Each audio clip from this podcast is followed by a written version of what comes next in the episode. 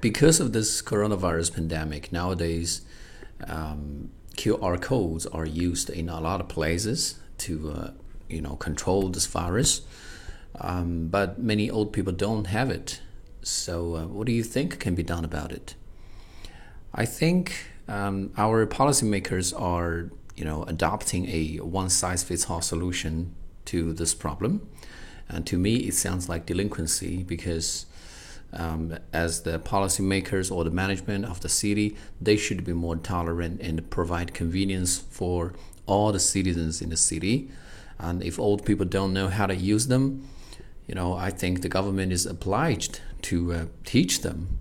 And for those senior citizens who are in poverty and cannot afford a smartphone, I believe the government and as well as the uh, you know local uh, government branches, they should subsidize these old people to buy their smartphones.